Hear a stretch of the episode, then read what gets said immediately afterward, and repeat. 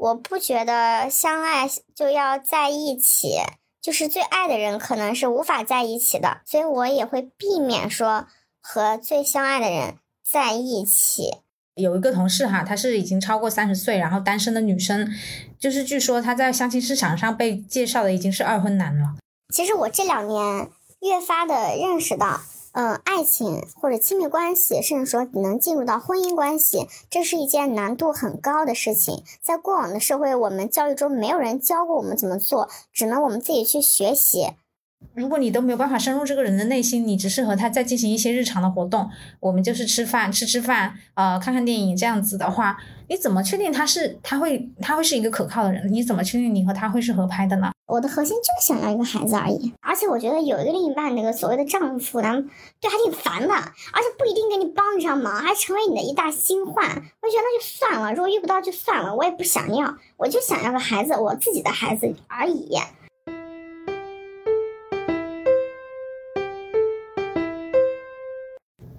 Hello Hello，很高兴认识你，欢迎收听元宇宙，欢迎大家进群聊天。因为群人数已经超过两百，需要邀请才能进群，麻烦大家先加我，然后进群哦。二维码已经放在节目详情中啦。大家好，我是圆圆，本期我们讨论的主题是找对象，邀请到的嘉宾是我的朋友 Joyce。嗯，Hello，大家好，我是 Joyce，我是九七年的同学，和圆圆一样是 Top 二硕。那我现在是在北京做策略产品经理，之前是在深圳的鹅厂，目前呢是 base 北京，之后计划是长期发展。嗯。好的，好的。本次的节目主要是分为两个部分，前半段是我和嘉宾聊亲密关系相关的话题，后半段是我搜集到的几位俊男靓女的真友帖，一共有四份帖子，两男两女。想听真友部分的朋友可以直接拉到后半段内容，具体的时间节点我会发在节目详情中，到时候大家。可以点击节目详情一一键跳转。嗯，刚刚就是 Joyce 提到说是九七年的哈，然后我和他是同龄人，在我们这个年纪，我感觉就是大概是二十五到三十岁这个年纪吧。有人在读书，有人在工作，有人结婚了，还有人单身，有人有娃了。对吧？好像就是这样的状态都非常正常。我们感觉是处在一个仿佛包罗万象而又有无限可能的一个神奇的年龄段。今天正值七夕这个特殊的节日呢，我就和我的单身朋友 Joyce 来聊一聊我们对于亲密关系的看法。亲密关系它其实是包含比比较多面向，比如说你和家人之间也算是一种亲密关系。那今天七夕的话呢，我们讨论的主要就是恋人之间的亲密关系哈。那关于这一点的话，Joyce 现在是单身状态，对吧？嗯，对，是的。那你现在想找对象吗？对，是会有期待的，因为在生活中，另一半的伴侣，一是能给生活带来更多的乐趣，还有就是两个人是互相的一个依靠，会有更多的力量，所以是会有这样的期待。你等一下，你这么官方？你可以对，可以畅所欲言。对呀，就是想找对象。好，我觉得这句话很好。嗯，但其实。嗯，我最近在看啊，你越想找对象，你反而越这样自我表露，对你越表现出你很想找对象，你反而越找不到。呃，你刚刚说的那个我有看到，沈一斐他说，他说我们要把自己变成一一本书，不要变成一张画，就是就是说你这个人可能本来是一本书，需要用时间去翻阅才能够去了解你，但是如果你很急于去找对象的话，你就很刻意的展露自己，你就把自己变成一张平直的画。啊，大概是这意思哈。是。我我想说的就是，嗯，咱们过去二十多年都是一本书，也没见 谁翻。就是想不想找对象，我确实想，嗯，但是这个事情呢也有风险，就在于刚才你所说，如果我们变成一张纸，那有可能我吸引来的人无法维系长久亲密的亲关系，嗯，就是高质量的亲密关系是很难的，嗯，所以就是主观上的努力，我能做些什么呢？比如说 认识一些人，嗯嗯，然后对吧？跟大家有一定程度的自我暴露，然后去出去交往，但是能够沉淀下来的不多，所以也是比较担心，就是想触碰又不敢触碰。哦，现在是这样一个状态，我明白。就是是当我们跟朋友说到想要找对象的时候，一般朋友的建议都会是说，那你就扩大社交圈啊，对吧？你要经常去参加活动，你要去和人社交。对，啊，这是一个方法。而且，嗯，你有没有发现，在我们现在，如果你想找对象，过多的去袒露心声，说，哎，你就想找对象，大家会觉得你有一点所谓的恨嫁，就是好像心太急切，就会觉得你更多应该把关注力放在自己的身上，去提升自己，提高自己内涵，就是所谓的什么呃什么什么清风正来，就是你只要自己优秀了，自然会让吸引更好的人。哦，你若盛开，蝴蝶自来，是吧？救命！对，但是这种其实很离谱，它是不是可信的？因为在过去的很多年，我都坚信说，嗯，我之所以没有一个很好的感情经历，可能是因为自己不够优秀。嗯，比如在本科的时候，可能在接触的那个男孩子，我觉得他很厉害，他呃技术，然后他的思维都很强。嗯，但是呢。呃，我跟他没有进行长久的在一起，我当时会有点自卑，觉得哎，我是不是配不上他？但是后来会发现，哪怕你努力去提升自己的各个方面，甚至说才艺呀，然后护肤啊、健身啊，然后你去充实自己的内心外在，但是这些和你有一个良好的亲密关系不太有正相关。但在我在我的身上，我是有这样的发现。明白。所以我。嗯，现在就是又想说去找对象，但是在这个社会规则下又不敢去袒露更多，说哎，我就想找对象，然后大家会觉得你有点对吧？你这个很急切呀，但是可能越急会吸引来的人，可能质量也没有那么高，你会有担心。然后你要是不去表露的话，你全靠比如说自己所谓的自我提升，然后自我在那闷头，好像是 好像也没有什么收获。嗯，其实你刚刚有提到两个点哈，我我想分开说一下。第一个就是说，你发现，呃，你自己优不优秀和你有没有什么亲密关系，它其实不是一个，它没有因果之间的逻辑，对。然后它可能也没有正相关的关系，这一点其实我是蛮认同的。就是你变得再优秀，不喜欢的人他就是不喜欢你啊，他不会因为你变得优秀或者不优秀而喜不喜欢你。就是你能不能被一个人喜欢，我觉得这个东西它是。它本来就不是一个可以去计算的事情。之前上研究生上哲学课的时候，有个老师他有过这样一个观点，他说，呃，就是我们在讲一些希腊哲学的东西的时候，他说，就所谓喜欢这个是这个概念，它本来就应该是没有理由的。如果你喜欢一个人是有理由的话，那。这这就不是真的喜欢，或者我们称之为爱，因为如果你的爱是有条件的，这是一种权衡。对，比如说你觉得他很优秀，或者你觉得他很漂亮，他长得很好看，他很有钱的话，那你终有终将有一天会遇到比他更好看、更优秀、更有钱人，那怎么办？那个时候你的爱就转移嘛。所以那个哲学老师他的观点就是说，真正的爱就是没有条件，就是你不知道自己为什么喜欢他，这才是一种。呃，就是所谓，就是我们当时谈论的一种啊抽象呃真正的爱哈，所以像你刚刚说，嗯，你把自己变得更优秀，也许不喜欢你的人还是不喜欢你，这就是很正常一件事情。呃，你被喜欢不一定是因为你优秀，你不被喜欢也不一定是因为你不优秀，所以我觉得可以去跳出这个思维的方式。就算你是天下第一，也照样有人不喜欢你；你是天下第一美，也没有 也照样有人不喜欢你，对吧？啊，然后第二个观点就是说，说到我们这个年纪，如果你。表露出想要找对象的想法，就好像因为作为女生的话，就会别人可能会认为你是一个恨嫁，或者是我们所说的什么结婚狂之类的哈。然后所以你就面临了一个到底要不要自我披露，呃，要不要去接触别人的这么一个矛盾啊。我觉得，嗯关于这个的话，我要要提出我的纯爱观点了，就是我觉得，呃，如果就是你要把握一个度，第一个度就是你不能。太宅了，就是如果你太宅的话，当然是不会有一个入室抢劫的爱情的，它不会掉在你头上的。还有还有一个度，就是在于说，嗯，其实我会认为扩大社交圈，然后可以根据你设定的条件遇到更合适的人这件事情，它从数学上来说，从本质上来说，它是一个数学上的概率问题，对吧？是的。呃，但是但是我这个人其实我比较讲缘分哈，我会觉得。比如说你和这个人有缘分的话，你不拓展社交圈，其实你也有你也会遇到他。然后如果你和他没有缘分的话，你拓展他再多社交圈，你认识一千个人，你也不一定能遇到你喜欢的人。对，反正我我是会有这样的想法的，因为我也看过不少。我只记得之前就是那个画兔兔斯基的那个漫画家，她是一个女生，然后她之前我在。网上看到过他，好像是短时间内相亲了一百个男人，还是一千个男人的 文章。我我看我看完之后，我就觉得，就是他最后做这些，再去见和男生 dating 去约约会去见面的话，已经变成了一项公式化的事情了。我自己是不太喜欢这样的一个情况的。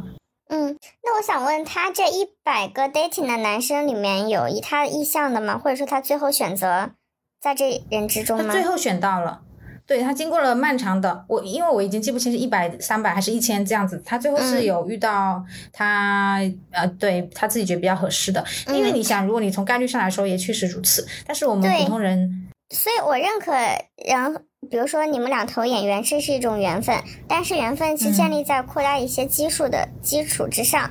比如说你只认识了十个男生，你的选择只有十分之一，但听经过比如说扩列所谓的，然后去社交，你可能三百分之一，你的选到的概率可能。几率可能就会更大。嗯，是是会提高，就是说从数学上来说是会提高。但是如果你已经到了，其实都不用说三百了，你相相了十个，别人都已经觉得你很恨嫁了。你是相一百个、三百个。是的，那为什么呢？为什么又要我们在这个年龄去定下来，去找到一个定义对象？然后也有主观说想要找对象，但是又会觉得，哎，你不要过多的自我 披露。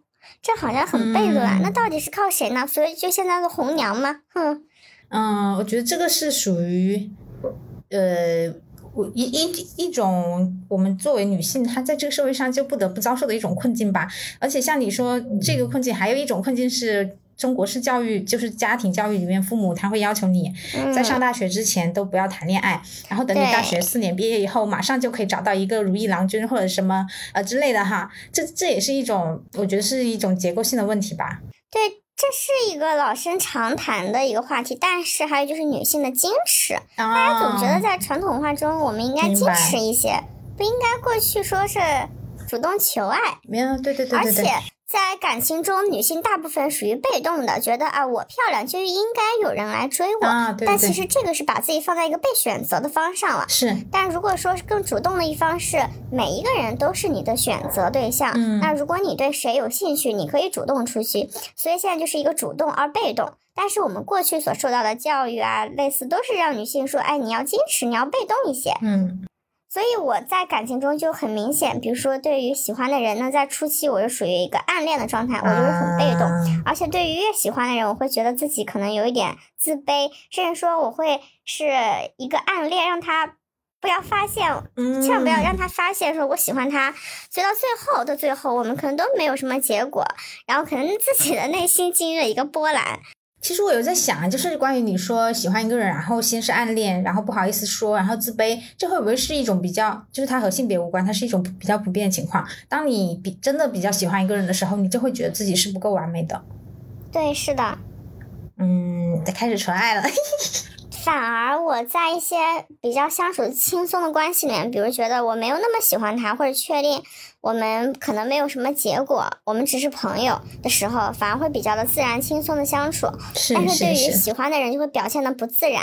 是是是，因为因为太在意了。对对，因为比较在意，所以跟他的相处很不自然，也因此 错失了这样很好的机会。哦，但是这种应该是校园时代的。爱情了吧？我觉得进入社会以后还是比较少。呃，在实习的时候，其实也遇到过觉得很适合的男孩子，但是就是因为比较在意，所以你的表现就不自然，然后导致你不太敢去迈出那一步。因为我本身就 ENFP。其实没有那么的意外向，只是在内外向中反复横跳，偶尔占百分之五十一，偶尔百分之四十九这样子。所以在遇到喜欢的人，可能会退回那个百分之四十九，变成一个内向。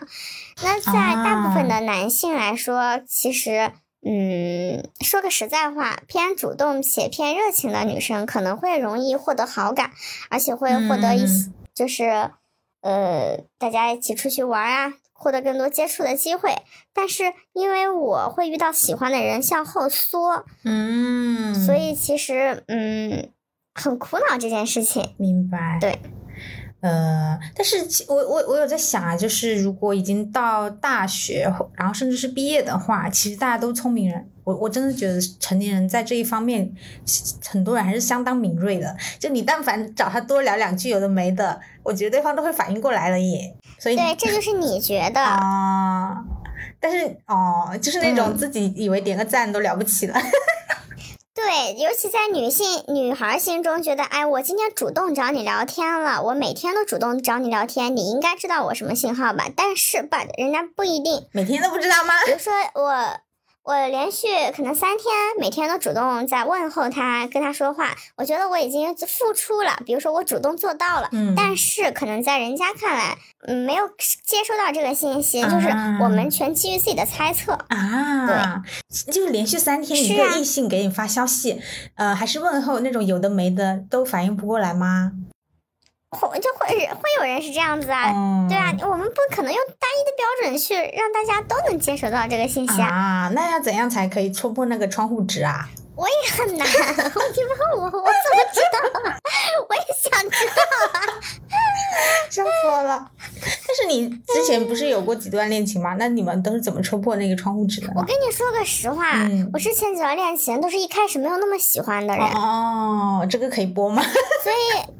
可以，我觉得没有什么可以不哦，明白。我真的还要好好说一说这个，就是有了这样，我也是认识到自己有了这个大的前提，我对喜欢的人是望而却步的，是不敢接触的，是不敢靠近的，而且小心翼翼的，所以导致的自己很像很不自然，并没有说是更进一步展示出来，所以更多的是一个默默的关注的状况。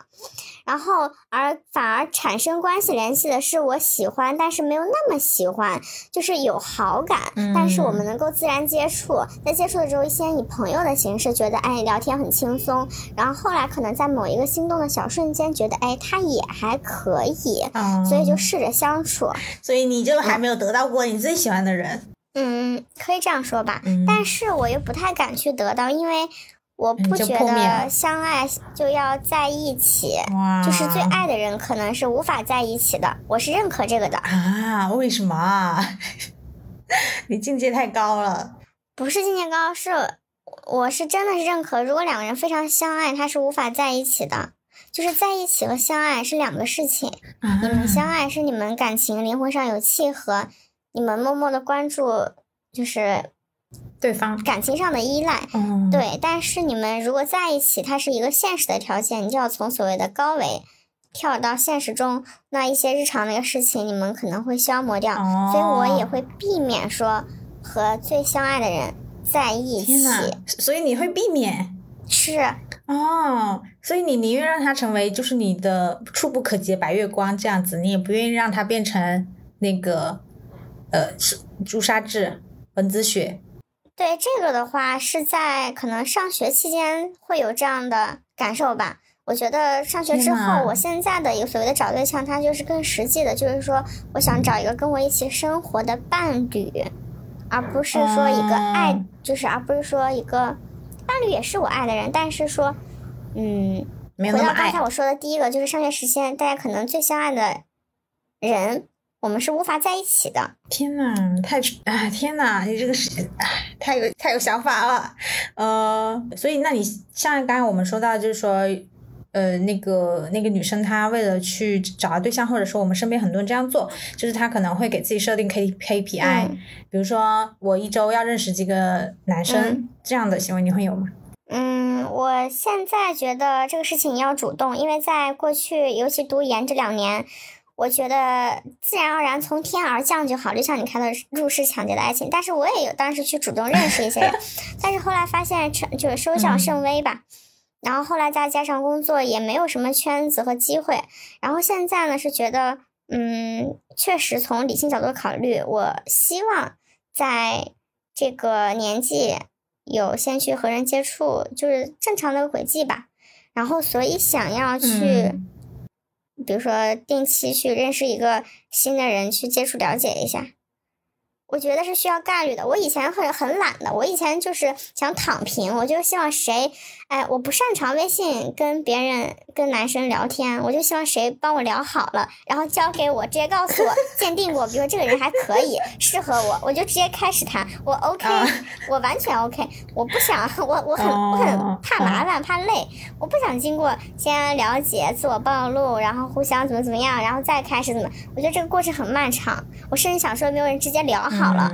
他介绍给我说：“你们俩适合。”你这很像包办婚姻啊！其实你很期待包办婚姻吧？啊，我很期待，我很期待，但是对吧？哎，没有这样的一个条件。但是就是现在感觉很多人找对象变成了一个 KPI，就他把这件事情就量化了，变成一个任务了。我真的见到非常多啊，因为像我自己这个年纪，就是处于在二十五到三十之间，呃，感觉尤其是女生的一个这个婚恋的焦虑真的非常的严重。终究社会时钟对我们的影响是更大的。我有和这个年龄段的男生聊过，大部分人还是一个比较淡定的状态，呃，都会觉得就 OK 啊，我再往后都 OK 啊，三十岁往上都行的。是的，我不知道你有没有了解过，我之前就是听说过。呃，有一个同事哈，她是已经超过三十岁，然后单身的女生，就是据说她在相亲市场上被介绍的已经是二婚男了。啊，我认可。啊，为什么认可？我非常认可。啊，首先，我们今天谈的是找对象，这个如果更细化的是找婚恋对象、找婚恋伴侣，那就进入到婚姻制度体系下。那在这个体系下的话，男女他是。有差异的，比如说过了三十岁，三十岁之后，男性的价值其实是在上升，而女性在所谓的赏味期啊，就之前那本书里面提到，赏味期其实是在下降。你说的价值是说生理上的，比如说生育那些价值，还是说外貌？这个我很难去判定，但是就是说所谓的花期的赏味期的这个概一个意思吧。其实，在三十岁之后，男性是在上升，而女性是在下降。可恶，它是一个不平等的一个关系，这是一个现状，这是一个事实。我们无法，我们也有很多人去 diss 去批判，但是它是一个 fact。唉，fine，确实。当然，也不不排除说，嗯。三对现在的主流旋律不就是女性我们可以自己有力量，然后我们三十岁之后我们依然可以过得很好很潇洒，就否则不就不会有什么乘风破浪的姐姐啦这种节目去宣扬女性对吧的力量？但是事实情况又是怎么样的？大家其实。只是没有放在桌面上去谈罢了。嗯，是我认可，就是，呃，就是，所以我刚刚说的也是这个比较普遍的现象嘛，就是超过三十岁的女生，你想出去相亲，别人介绍你的已经是二婚男这样子了。你会发现，这个女生她在择偶的时候，她的年龄是往上走的。就比如说有一个女生，她二十五岁，她往往能够接受的年龄是，我我大概举个例子哈，可能是从二十五到三十五，她都可以接受。但是如果是男生，他是三十五岁。恰恰相反，他的年龄是往下走的，他他就要找年轻貌美的女性。啊，这个就是，哎，还是还是很很生气。哎，我之前看过一本书啊，我之前看过一本书，因为它是人类的本性就是互相的狩猎，就是它是对男性来说，这是他一个附属或者说身份的一个象，也不是附属，就是他身份的一个象征。哦。但是这个其实听起来很很不适应，对，很物化，而且很不舒服。嗯。但是我之前在就上清和子那个大概是那个什么，类似的观点。嗯。然后对于女性来说，她找的是更有财力。靠山的经济实力，对一个靠山，他的综合实力、他的社会地位、他的财力、他能够解决问题的能力都会更强，所以很正常，要比我们可能大十岁以内的都能接受。那在这个男性来说，那年轻漂亮的女性对男性来说是一个身份的、财力的体现。我我明白，就是如果你从社会学的意义上，或者是说从一个过往规律总结来说是这样，这是一个抽象的概率、抽象的规律，对吧？但是你放在现实生活中，很多时候男女他的条件其实差不多呀。就不管是财力啊、什么地位之类的，我往往有时候还会看到，就是女生这种综合实力还会比男生强，她也有可能会选择对年龄更大的。哎，这一点就是很现象是普遍的，就是我们说的有很多的个案个例，嗯，但是我们都没有说去统计过。就你见过这些，我也见过。那我也见过说条件非常好的女生向下兼容的，也有她不求男性有任何，只是求灵魂上的契合，这些 case 都有。嗯，fine。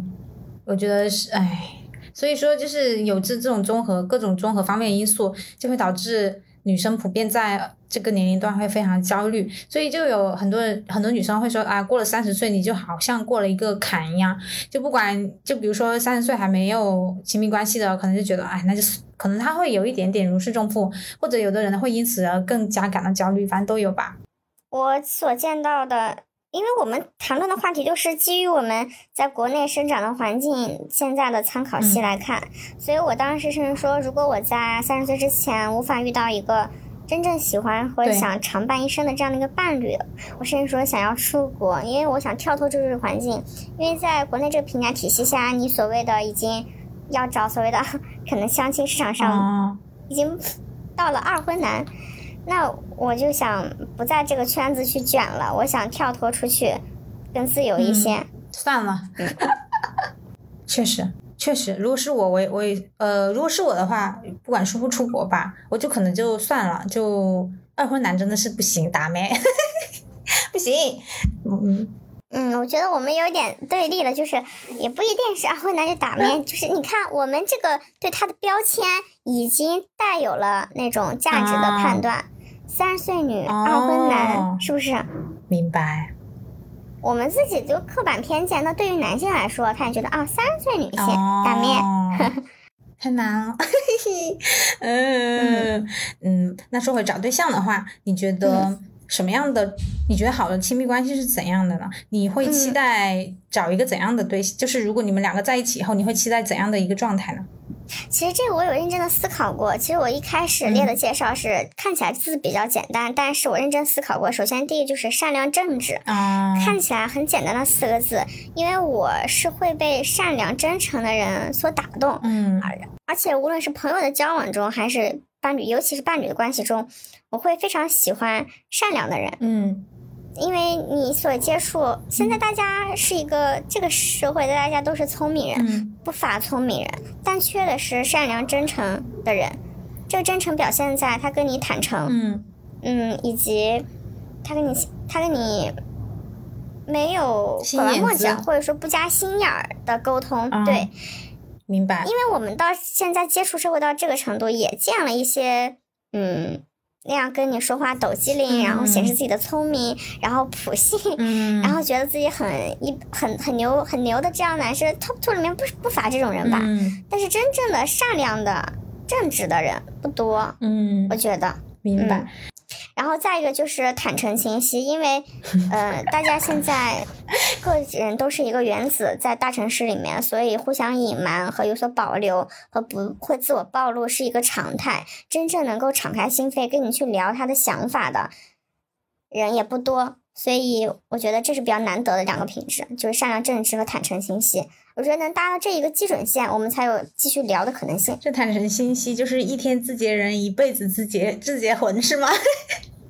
怎么在哪里都可以听到？但我觉得这四个字非常好用，在亲密关系以及在工作中，以及在沟通和表达，其实它的背后是表达清晰。表达清晰是一个很难的事情，我是这几年才意识到，是因为过往失败的亲密关系，我发现可能是因为。我的表达的问题，以及在工作中，其实也是表述不够清晰，会造成一些呃沟通的模糊。嗯，所以我之前有列过自己对于伴侣和工作最不能忍受的点和最吸引我的点。嗯，其中最不能忍受的 top 就是模糊感和边界不清晰。嗯，这个体现在比如说他对你的这个。所谓的感情确权，或者说感情意向是模糊的，然后它是一个摇摆的，它是不够坚定的，这是打面。嗯，以及他在沟通上，他会有一些隐瞒，而且这些隐瞒他是刻意的隐瞒，明白？而且不是那种所谓的善意的隐瞒，这也是让我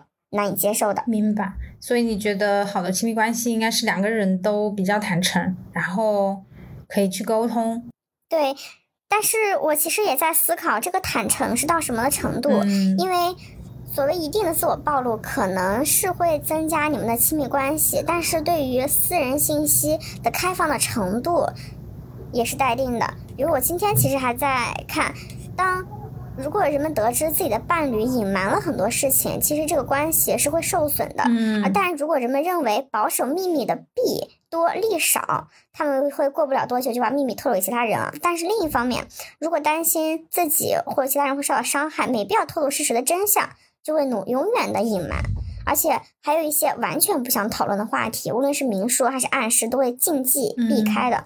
呃，我也是看了一个所谓的什么调查研究嘛，就是说在一项的调查中，尤其在亲密关系中呢，百分之呃近七十的人他们会认可最好不要提及他们的爱情的关系以及现状。嗯，那其他的禁忌者，比如说会避开过往的性的经历。嗯嗯，他们对于未来的亲密关系很感兴趣，也很想知道对方的意图和期望。所以我也遇到了有些人会问说，你对爱情的期待或你理想中的亲密关系是什么样的？包括圆圆这次也给我类似的问题，对另一半的期待。这个话题是大家都很感兴趣的，但是大家对过往 past 是其实算是禁忌问题。嗯，哦，而且他们会常常请教一些朋友，比如说伴侣朋友，就是哪些内容适合讲，哪些内容不适合讲。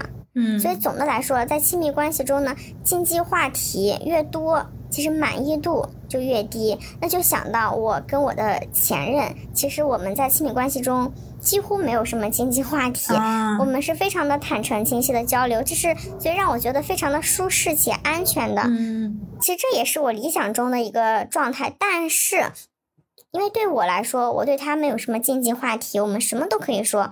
但是可能对他来说，就有些事情是没有告诉我的，所以经常会让我有一种被欺骗，我不被他信任的感觉。嗯，可能也因为，嗯，自身的。一方面的怯懦，或者是能力不足而逃避跟我的讨论，嗯，对。那我们会想，嗯，这个，嗯，前就是之前会有流行说有一个讨论，就是情侣之间或者说恋人之间到底能不能互相看手机？那如果是你的话，你是属于可以给手机给朋给男朋友看的人吗？嗯，其实我也觉，我觉得我也可以啊，有什么不可以看的呢？如果你没有在背后说他的坏话，或者是有一些对奇怪的言论。哎，其实说到这件事情，想到，哎，在跟前任的相处关系中，我以为我们可以做到足够的亲坦诚，但是关于看手机这个事情上，必会吵架啊。因为，呃，我可以大方的把我的手机给他看，无所谓。但是，一旦我要去看他的手机，嗯，他就会不就不是很乐意。因为一开始其实看过，但是确实当时我们刚在一起不久，然后我看到了点什么东西，然后。每次看完手机的结果，当然在他来说就是吵架，所以他不愿意让我看是什么东西啊。但是我至今都不知道那个事情的真假，我也无所谓去讨论了。就是在爱情里面，我是属于就是愿意被欺骗，或者是愿意你说什么都 OK 啊？怎么可以这样你说什么都 OK，但是而且我理解那是我们刚在一起的一段时间，所以嗯，就还好，就可以吧。啊，就是他当时让我，我被我看到那个消息，让我感觉很震惊，就是边界感模糊。当时我们已经在一起一个多月嘛，也不是很久，但是呢，我觉得也不短了。我正好看他的手机里面跟别人的一个聊天，而且是一个很亲密的昵称，我当时就很震惊。我觉得这，但是呢，他给我的解释说这是他的同事，这是他的。好朋友，所以他们一般都是这样聊天的。嗯，而且再加上对于这个人的分析，他是一个缺乏关爱、关心的人，所以希望有更多的人去这样啊，亲密的不要为他找借口吧，陪伴着他。别开脱了，就我觉得不是这样的。不是借口，就是他告诉我的事实是这样子的，他是如何看待这个事情，这是他的观点。而他这个观点，他这个行为，在我的眼中的观点是认为他边界感模糊，嗯，但是然后让我感到不舒服，嗯，那我采取的结果是我希望他能有边界感，其次呢，对，就此 罢手，还能。然后 就这样吧，是吧？对，当然是选择原谅他，哎。不能说原谅，这好像是一个你要说原谅，就好像是一个错误一样。但可能在他看来不是什么事情，在我我觉得我觉得就是不一样吧。大家对于事情的认知和态度是不一样的。他觉得无所谓是朋友，但我觉得我在一段亲密关系中，我不可能再跟其他的男性交对呀往或者频繁亲密的聊天。对我来说是这样。对呀，那当然我也觉得是这样子，而且。嗯，反正关于这个问题的话，就是关于在婚亲密关系中愿不愿意受到欺骗这个问题，其实我对经常混迹于网络啊，然后我看到了两种观点，第一种就是可能是像也也就是我现在的这样的态度，就是我会觉得就不行，呃，他会是我的一个底线，就不行，一点也不行。然后还就是呃，我我我不会愿意做那个被欺骗的人，就是你你要你要有二心，或者说。你你想分开，你直接说嘛，你不要搞这种东西。反正对我来说是这样子哈，就我觉得可以好聚好散。比如说你说你喜欢上别人的都 OK，但是你不要脚踏两只船，在我这边就是底线不可以。嗯。然后还有一种说法就是你刚刚说的，有一些东西就是你宁愿受到欺骗。这个说法我在网上看，基本上是已已婚的人他会愿很多人是这样的观点。所以我我有在想，是不是进入婚姻以后，可能事情会发生一些变化？我就为什么大家会持有这样的观点？确实是会的，我相信。对，我相信确实是会的。我觉得圆圆的观点就是一个纯爱战士的观点。对，纯爱战士。嗯，就是，嗯，我觉得在亲密关系中，移情别恋这个事情的权衡还挺复杂的。就是，嗯，他在什？因为我今天还在看精神出轨嘛，所谓的。嗯，无论是精神肉体，反正我，而且我很讨厌出轨这两个字。嗯。我很讨厌。啊。就是我认，我是觉得。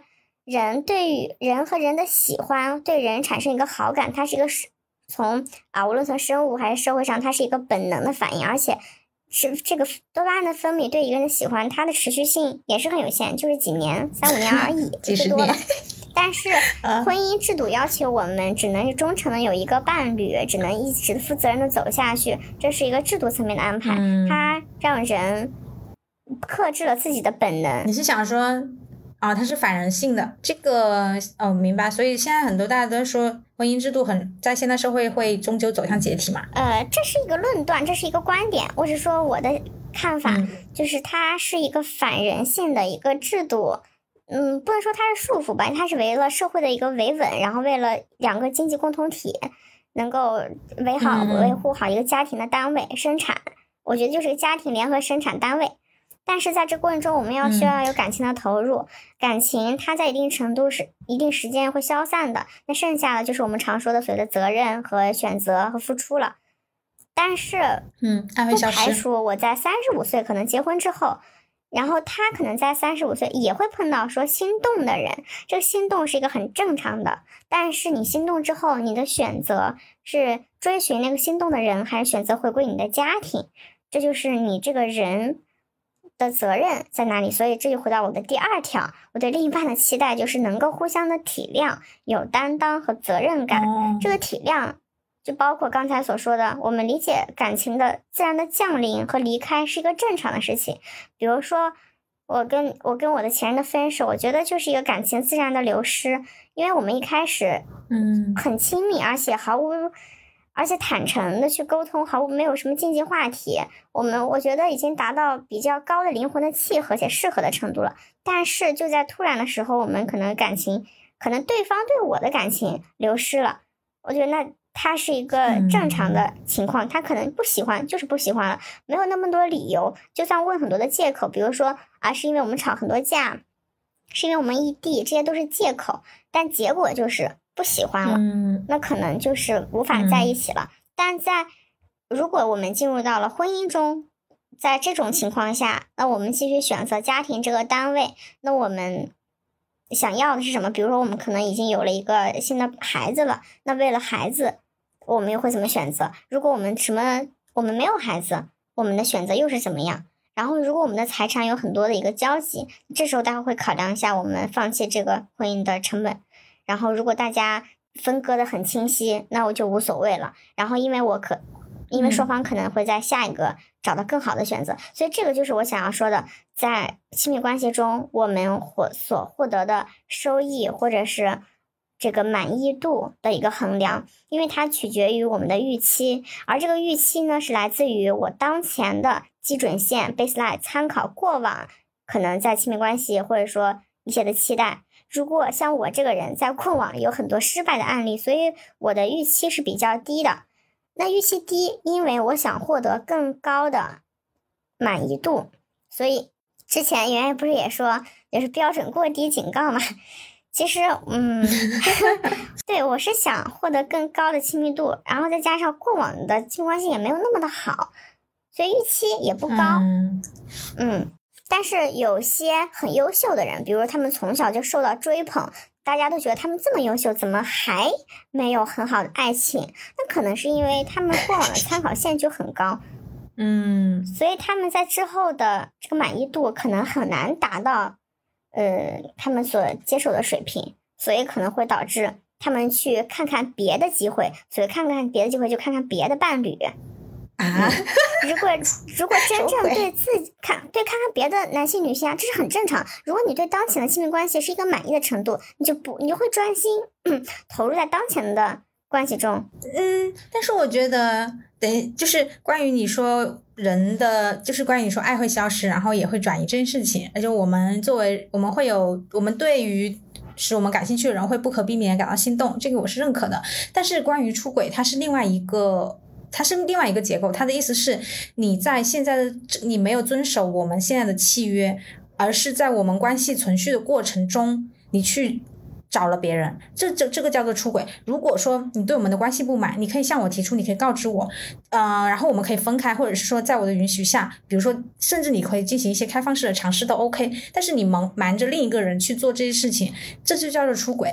所以你怎么定义这个出轨呢？他是比如说我在跟他要有行动啊，有行动的就叫呃，所以这里又又又又又有一个区分，就是精神出轨和呃物理出轨。你精神出轨的话，如果你没有做出。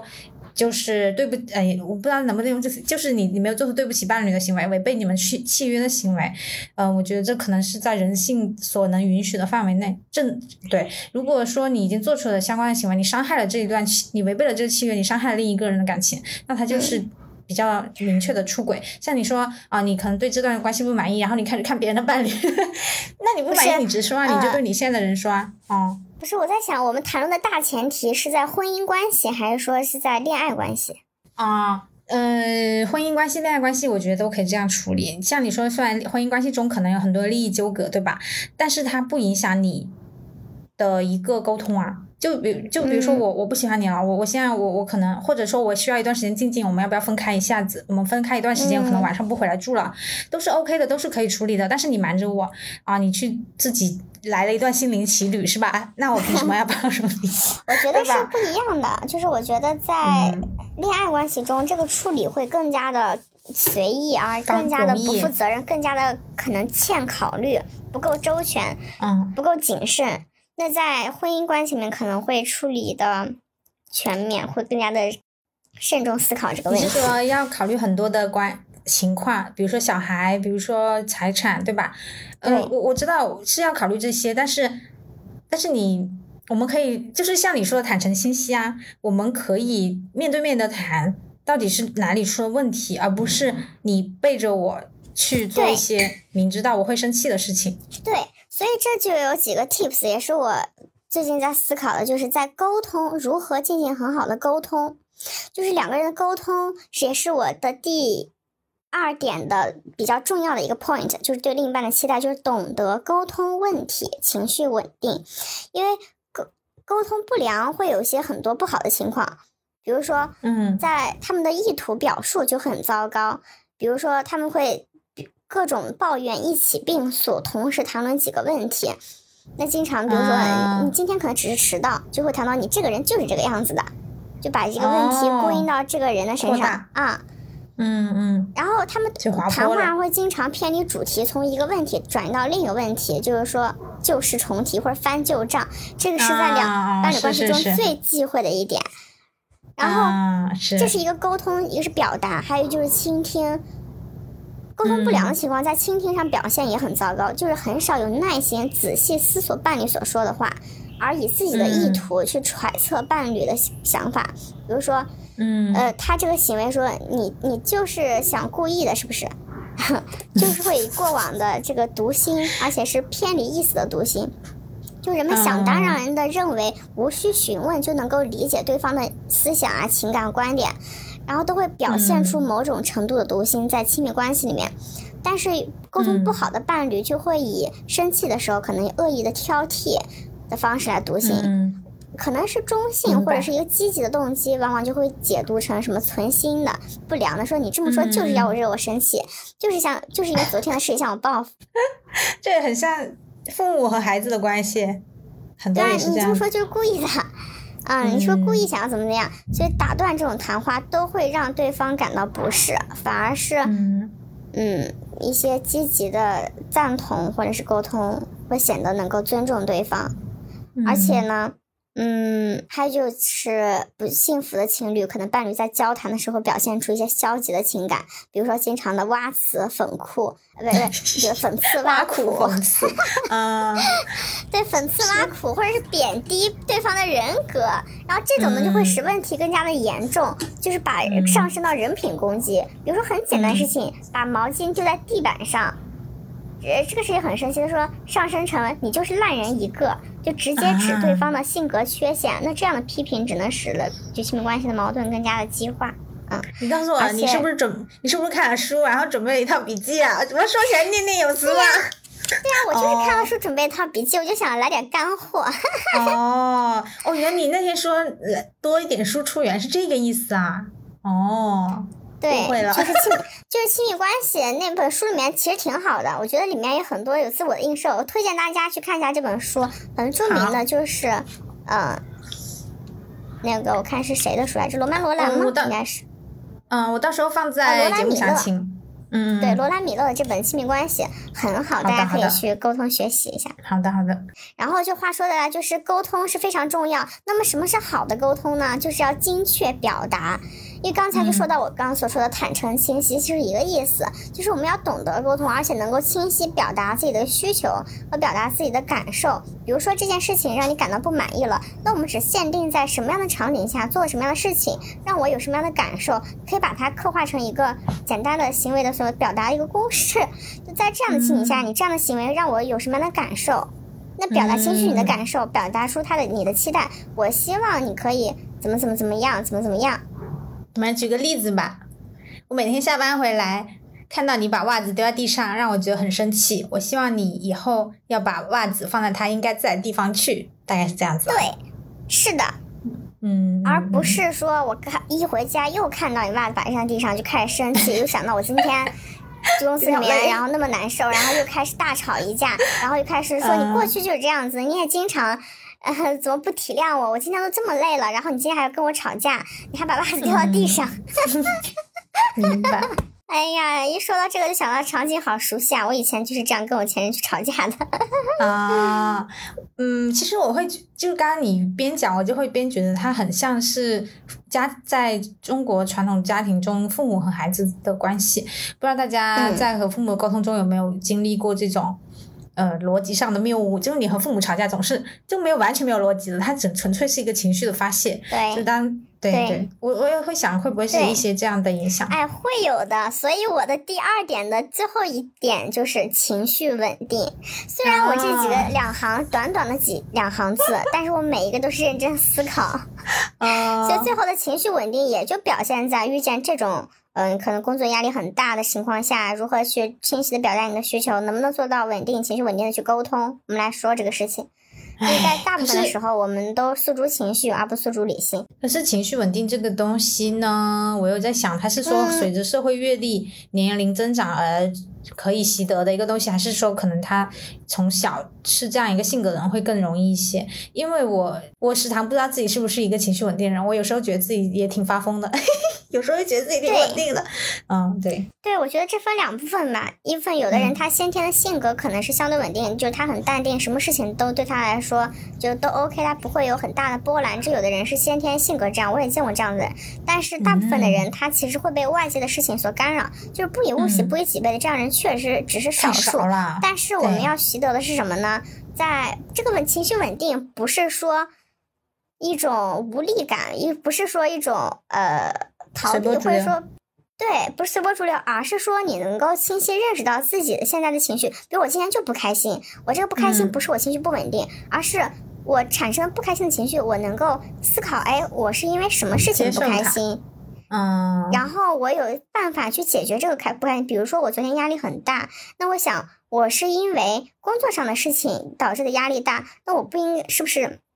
不是因为说伴侣的某句话让我产生不满，我不要把伴侣和工作的压力同时混淆，产生一个生气的心气，对，搅在一起开始诉诸发泄给另一半，嗯，而是把他的生气的来源可能分清，然后再想 action 解决办法。那工作让我不开心，我怎么办？我可能尽快的去把这个事情做完。那属于工作流的，那我遇到了个困难，我要去怎么去查什么资料，然后怎么写这个东西。那伴侣侧他可能呃某一句话让我感到在什么样的情况下让我感到了怎么样的不舒服，那我要怎么去跟他反馈，及时表述我的这个感受，然后表达我的期望。哎，感觉好难啊！我想起那句话，就是说，呃，人类可能用很短的时间学会了张嘴，却用一辈子在学怎么闭嘴。对，而且其实我这两年越发的认识到，嗯，爱情或者亲密关系，甚至说能进入到婚姻关系，这是一件难度很高的事情。是在过往的社会，我们教育中没有人教过我们怎么做，只能我们自己去学习。真的是，这是一个学习的一个过程。嗯，而且你说到这个，我就感觉毕业以后哈，就一两年，我刚毕业两年，我就感觉。闪婚的人特多，就是对，就是你随便是某一天刷朋友圈，就会发现好多人都怎么就又开始晒证了。我我就在想，而且他们很多人并不是说学生时代开始的恋情，他就是在毕业以后不到两年时间内，他决定的选择的一生的伴侣。我我我会想啊，就是嗯，毕业两年一共就二十四个月吧，然后有的人呢，他还没有二十四个月，你。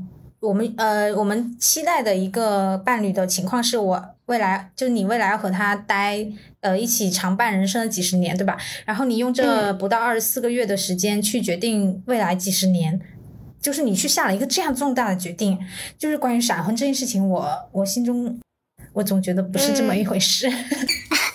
我跟你不太一样的观点，就是我反而认可很多人青梅竹马，可能谈了七八年，他们。有点难继续能结婚了。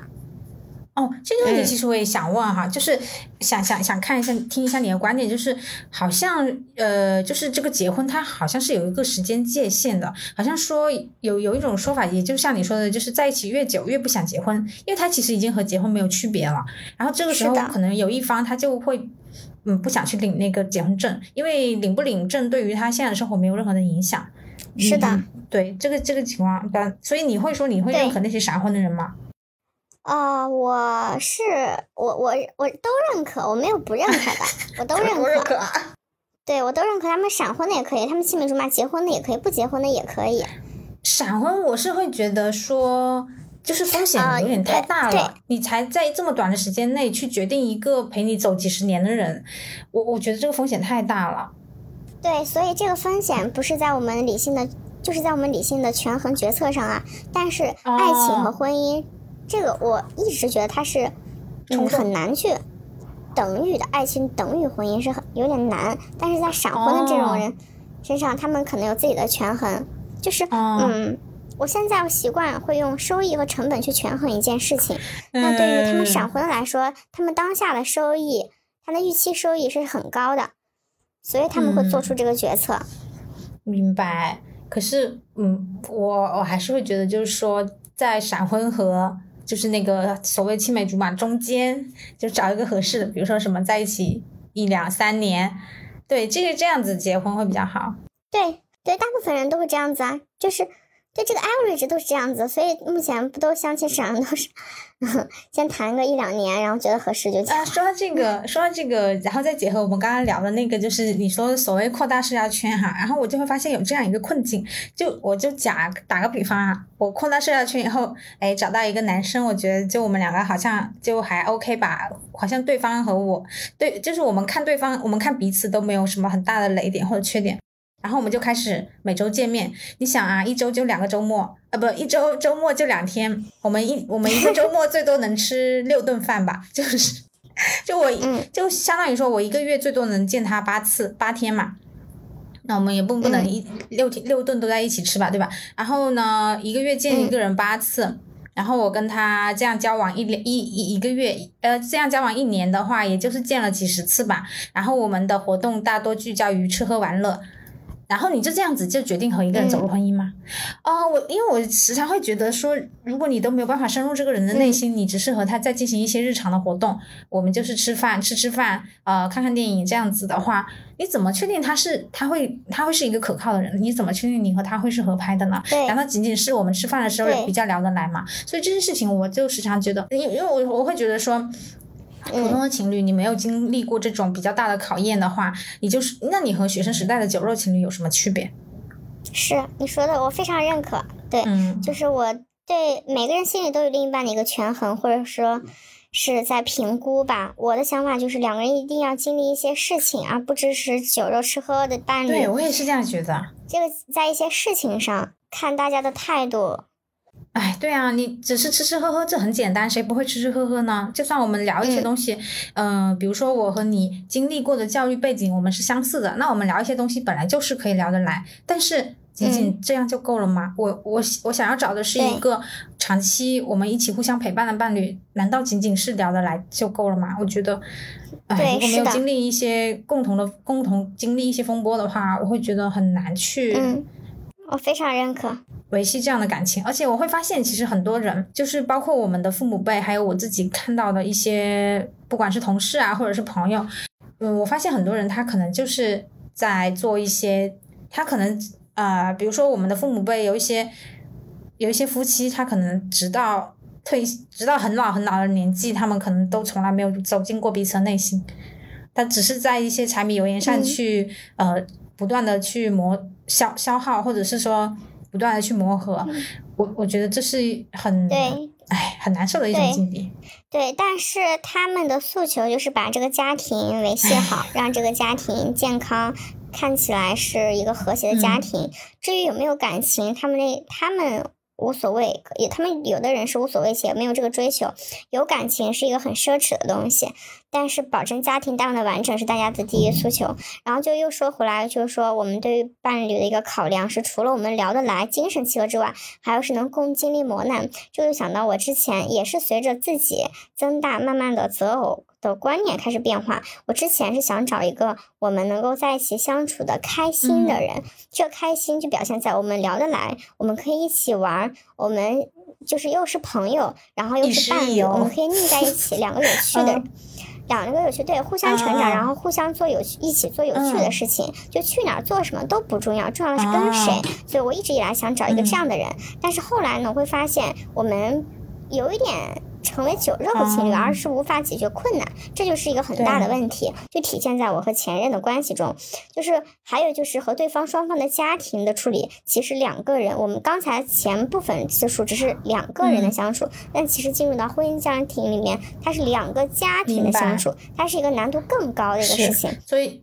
他是如何对待你的父母的态度和你的家人，是否把他当成一家人？所以在这个事情上，呃，其实我的前任给了一个很好的参考，就是他会比较的真诚，把我和我的家人们都当做他的家人们一起考量。然后，因为将心比心，他这样子对我，我也会对他的家人，比如说他的弟弟呀、他的妈妈们，也会觉得是我一大家是一起。所以这个我觉得是。我第一次认识到，两个人的相处不仅是两个人，还有两个家庭。你如何看待对方？有没有把对方当成自己的人？这是一点。还有就是我们遇见事情的困难的解决，我们能不能经历过？是，嗯嗯。我一想到结婚，就是大家说不是两个人的事情，是两个家庭的事情，我就觉得头很大，真的很头大。所以，嗯，也是我对。是啊，它是一件难度很高的事情。对，也是我对这个事情。就是比较恐惧的一个原因吧，所以那你那如果说找对象，那你会觉得找对象的本质是什么呢？呃，我其实，在如果说相亲的话，我会优先看家庭。哦，就是你啊，不是除了人，那你你的意思说可能是觉得是一个利益交换这样子吗？嗯，不是交，呃，他是可匹配，他他是对，是是是。我认可，我会觉得找对象的本质对我来说是找一个人生搭子，就是现在不是说各各种要找搭子嘛，然后他可能涉及所有的方面，生活、学习、工作和娱乐，对吧？然后就像包括我们说的，呃，一起要面对一些风波，我觉得这可能是属于生活的一部分。然后包括现在就刚刚我们说很多所谓的酒肉情侣之类的，他们。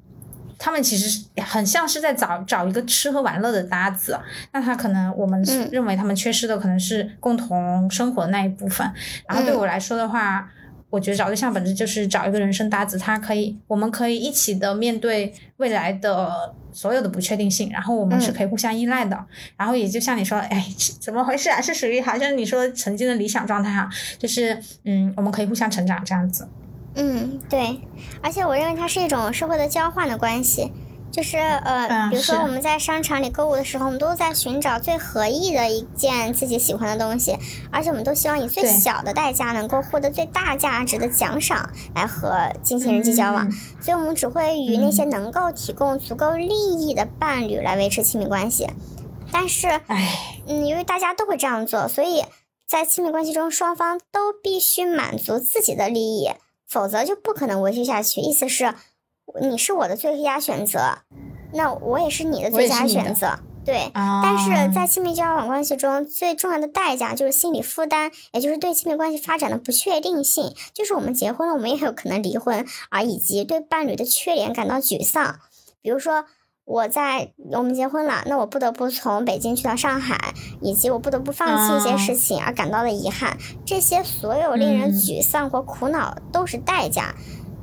那它带来的一些奖赏和代价的和，就是结果，也就是你评判这个关系要不要存续的一个一个衡量。嗯，如果你的交结果是正向的，也就是你的奖赏大于你的所谓付出各种沮丧和不满、担忧的代价，那可以维持你在伴侣身边，这个伴侣继续待着。但如果是负的话，有可能你就会转移你的目标了。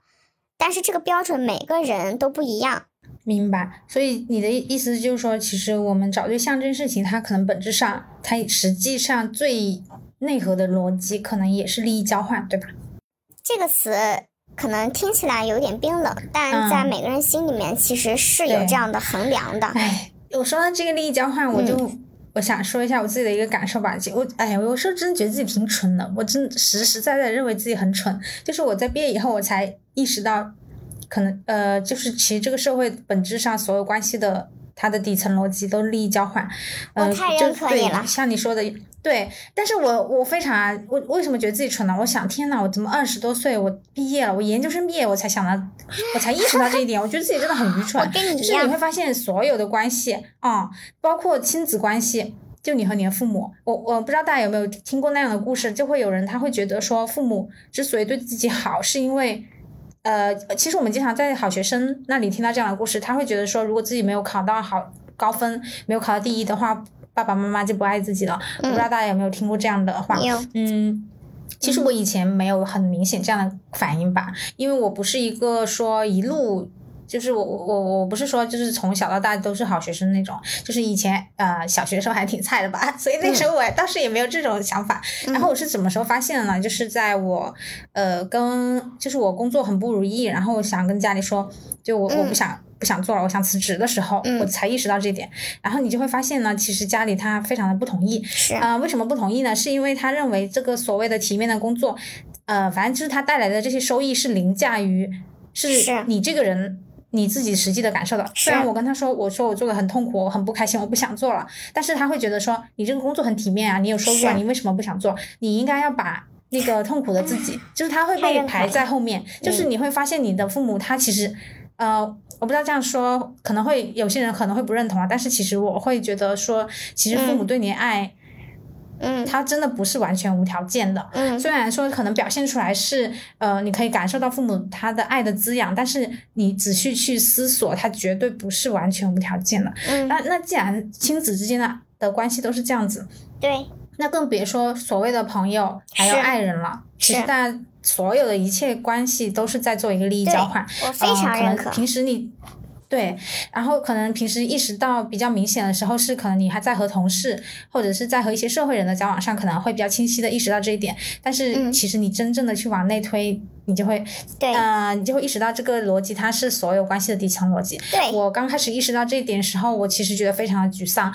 我一方面我是沮丧于自己的愚蠢，天呐，我之前二十多年到底在干嘛？这么简单的道理怎么一点都意识不到？但是另一方面我会觉得，呃，就是一方面我会想。为什么我们要这样子？但是另一方面，我又发现自己就是一个非常善于权衡这样关这样价值的一个人。嗯，就是我鄙视这样的自己，但是我又逃不脱。啊，对，就是这样。嗯，对，但是。我觉得没必要去鄙视，我觉得这是一个规律，是认识，而且它有个前提，就是互助的本质是交换，而不是社会，就是社会就是互助的本质是交换。那我们亲子关系，我们朋友关系，同时我们都在互相帮助，人际交往中的互助，它代含着就是我们希望获得点什么。这是很正常。我觉得意识到这一点，会让我们在接下来人和人的交往中都有比较好的心态。我们想着去为别人创造什么东西，然后也会权衡他能给我带来什么。但是这样的话，我有时候会有一点分不清，我是真的想对这个人好，还是说上面有一层功利色彩啊？这不是功利，我不认，我不觉得这是功利，我觉得这是一个规律，这是人的规律啊。但是人却不愿意去承认。对，但是就是当我意识到可能所有的关系它都带有这样的一个规律，就是它隐藏在里面以后，我会就是有一点比感到一些羞愧。嗯，明白。我我在想，为什么我不能够抛开那些东西，毫无条件的去。怎么怎么样？对，这就说回了。其实哲学老师他说的那个概念，他说如果你喜欢一个人，应该是无条件的。其实也和这里是有一个 callback，就是相当于说你对他，你没有什么利益的交换，就是你就是喜欢这个人，所以你会想要为对他好。比如说像我们说的很多人，他说可能为一个人好，比如说可能现在你很愿意为他花钱。就我们去抛开那些不说，就是当你真正的想对一个人好的时候，就是你不想用那些所谓的利益交利益交换的逻辑去对他的时候，其实表现出来，如果从金钱上来体现，确实是这样子的。然后在生活中，可能你会有对他无微不至的照顾之类的。对，在那个时候你就不奢求回报了，你只是想要付出。但在这个付出的过程中，你自己其实获得的收益，你自己没有认识到，就是你的满足感。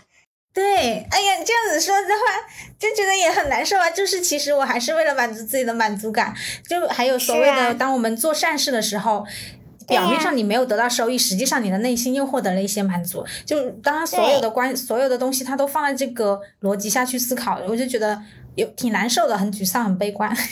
就很难受，为什么我不能是一个高尚的人？就你看，这个实际上又是一个我对心自己心理满足感的追求了，就是直面自己的丑陋真的很难。这不是丑陋，我觉得是每一个人都有，但是大家不知道自己为什么要付出。你获得，而且而是自我去感动，觉得我是做公益，但你获得了是哪些？你的地位、你的声名、你的成就、你的威望、你对别人对你的认可，这些隐形的。你只是大家只是视而不见罢了，觉得自己纯付出，好像很高尚。我觉得这是有的人不愿意面心面对自己内心的丑陋，无法正视自己。嗯，哎，好吧，嗯，那就是有一个观点哈。嗯，我我们不去讨论它是不是对的哈，就是叫做舔狗舔到最后应有尽有，就是所谓舔狗这个概念。我我们不去讨论它的本意哈，就是嗯，我们是来讨论一下这个说法。他说的是可能某一个人呢，嗯，他本来可能不喜欢你，但是呢，因为你对他好，或者说你做了一些什么行为，他就开始喜欢你了。也就是说，你追一个人，你把他追到了，这种这种行为或者说这种观点，就是你你会认可吗？嗯，我会认可的，就是在我以前初高中、大学的时候，我都不认可，因为当时的我 就是觉得。当时的我真的不懂，我就觉得我喜欢我有的喜欢的人，我第一眼就喜欢。如果我第一眼没有感觉的人，他之后做再多让我感动的事情，或者说别人觉得他已经都这样了，你还是不为所动，我也不太会心动的。我当时是纯以自己的感受为优先，但是现在我就不会这样子想了，因为自己的需求是我希望别人更爱我多一些，所以如果有人能够为我做到这些事情，我会很愿意去也为他付。就是互相付出一些，嗯，我想起来之前，呃，在我很小的时候，初高中的时候，有一个非常著名的问题，它叫做：当你只能选一个人结婚，然后你面前有两个选择，第一个是你爱但他不爱你，第二个是他爱但是你，呃，但是第二个是他爱你但你不爱他，你会选哪个？当时就是还很认真在这两个里面选哈，然后后来长大以后发现两个都没有。但是如果我们说真的有这么一个选择，你会选哪个？嗯，哎，我刚刚跟你说了，在以前可能在呃本科的时候，我会选我爱的人，但我现在尤其读研之后，包括上一段感情，其实我选的都是爱我的人。就你会想要去做那个受偏爱的人，而不是那个偏爱别人的人。对，这是我个人的情况。对我是需要安全感和需要被爱，因为我最简单的说，我就是需要被爱。嗯，明白。呃，我怎么说？呃，那好，那我来说一下我的观点哈。这就是在这个交换中我所期待获得的东西。哦，明白明白。怪不得，就是其实经常就在网上看到有人说，就是美女配合同哈。我们先不去讨论这个事情它的一个概率到底有多大，我们先就如果就是讨论这么一件事情的话，嗯，比如说出现美女配 配合同，嗯，然后一般大家就会说，那他肯定是在别的地方。他给到了，就是除了外貌以外的东西，他可能给到了对方满足感。就像你说的，所谓的利益交换，只是他交换的点不是我们所认为的外貌这样子。然后刚才说，就说说回舔狗那个事情，然后刚刚问了 Joyce 的观点哈，Joyce Joyce 的观点是说以前不接受，现在接受哈。那我觉得我哎，纯爱战士可能就是这样子吧。我还是你以前的那个观点，就是我会觉得两个人在一起的话。是互相吸引，呃，我倒不是说第一眼就否定或者肯定哈，我是觉得说，如果我本来就不喜欢你，然后你比如说你做的那些事情，比如说什么对我好啊，什么呃，比如说送礼物啊，或者是什么无微不至的照料这种东西，我会在想他提供的是不是一种情绪价值？那如果我不需要这种情绪价值呢？就是可能在我的天平上。可能我需要的是别的东西，然后你没有满足那些东西，但是你只能用情绪价值补充给我的话，那我不需要情绪价值，那我就怎么样都不会喜欢你的。而且人我的对啊，而且我的观点是说，我认为两个人在一起是互互相吸引。嗯，如果你没有能够吸引我，那。我我是没办法发自内心的去喜欢你的，那我觉得这件事情其实对你也不公平。我们在一起的时候，我不知道你会不会开心，但是我是不会开心的。而且我在想，所谓的追到，所谓舔狗这个事情，呃，就是你，比如说你是追别人的那一方，然后你不断的付出情绪价值或者别的东西，那我们说爱会消失的，那那你最后就是你一直这样这样付出，有一天你会不会累呢？你一直做那个偏爱别人的人，那有一天你累了怎么办呢？对吧？我会有这样的考虑，那你怎么看呢？嗯，就是我认可，大家都会心理去权衡。首先，他给到你的所谓的陪伴关心，这不是你所需要的，这就是需求不匹配，这是完全可以对，完全可以 pass 掉的。但是如果说通过沟通，比如说能做到需求匹配，比如你想要的，他能够给你提供，这也是 OK。当然，说到第二点。就是说，这种一一味付出的人，他又会会累，会的。但他受到的奖赏和他得到的结果不匹配的时候，他也会去看到别人，就是他付出了很多的代价，所谓去花时间、花心思、花精力，但是，呃，对方的反馈可能是没有那么符合预期，他这个人就会觉得很受挫或者很低落。那久而久之，他自然的也不会再有动力去付出了呀。所以我觉得舔狗它不是一个持久，之所以我们外人看起来舔，但其实他内心他获得了什么？比如说对方哎，其实给到他这种奖赏是他就可以满足到的。嗯，就是回到我们所说的预期收益，就是在亲密关系中我们的期望的收益，就是我们每一个人都有一个不同的比较水平，也就是我们认为自己在和他人交往中应当获得到的结果。那这些结果它都是基于过去的经验基础之上，比如说曾经有人奖赏价值很。比如说，曾经有人就对我非常好，就所谓的奖赏价值很高，他就可能获得更高的一个一个算是一个比较水平的值，然后希望他们现在理应获得非常好的结果。比如说，我过去的男朋友可能对我很好，我希望下一个男朋友可能他的 baseline 就是这样子了。相反，如果过去经历过重重困难的亲密关系，比如说我过去亲密关系也不是很顺利啊，经常会吵架、分割什么的，那我们我现在的期望和也就比较低，所以。我们嗯，亲密交往的结果就是从这种悲伤到狂喜这个连环的变化过程中，然后个体的比较水平也只是代表了我们个人的一个参照点，也就来衡量我们对亲密关系的满意程度。刚才我我之前也说过，对，你说这个参照点，我就想起那个前人栽树，后人乘凉。哎，是有，就是如果结果交过，呃，如果他最后的结果超过了我们的比较水平，我就会感到幸福嘛，很满足。但如果低于了我所期望的结果，我就会感到呃失落，嗯，不会感到不满意。是被规训的，关于你对亲密关系的期待也是有被规训的。对，然后还有一个就是替代关系，就除了我们说刚才一个比较基准之外，我们还有一个替代。来比较我们在其他的亲密关系中是否会更好？就如果其他的亲密关系有希望得到比现在更好的收益，也就是我们对现状，嗯，可能会觉得离开现在的伴侣寻求更大的收益啊。那另一方面，如果我们对现在的关系，嗯，还没有出现更好的选择替代的的时候，我们就可能不脱离现在的关系。所以就解释了为什么有的人会持续待在他们。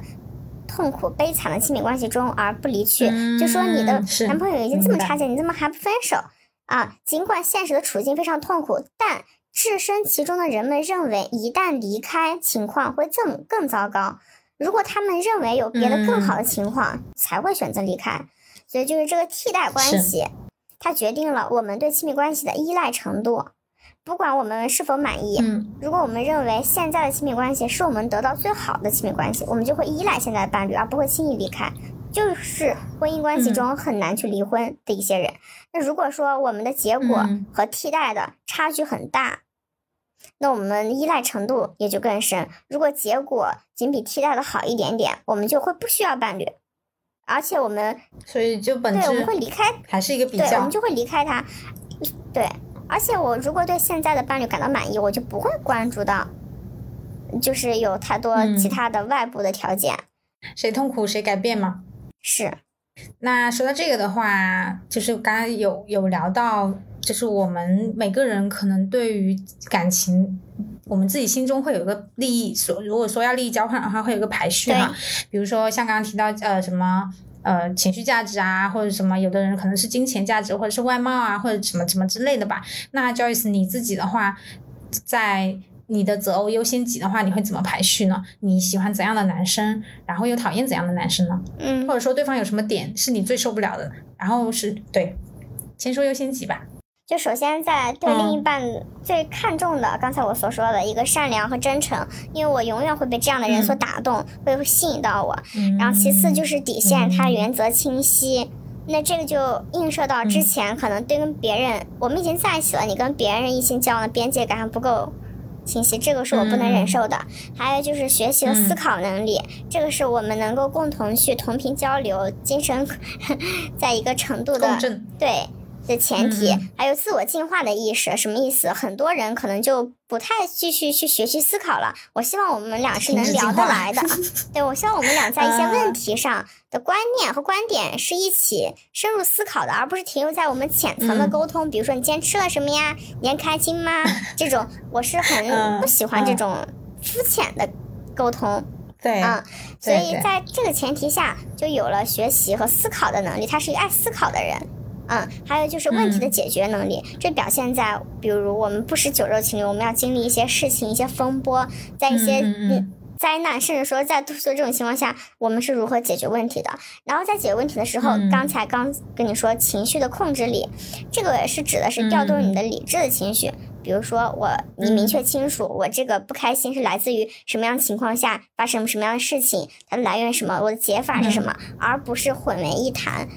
啊，还有就是第四，对他人的观察和理解力，因为我是一个比较敏感的人，我是会对大他人有细致的观察。我希望我的另一半他也能够敏锐的捕捉到，因为我的一些呃敏感的心情绪吧，因为我不太是呃会表达出我的不满，对，哪怕我是不满，但是我可能不会说。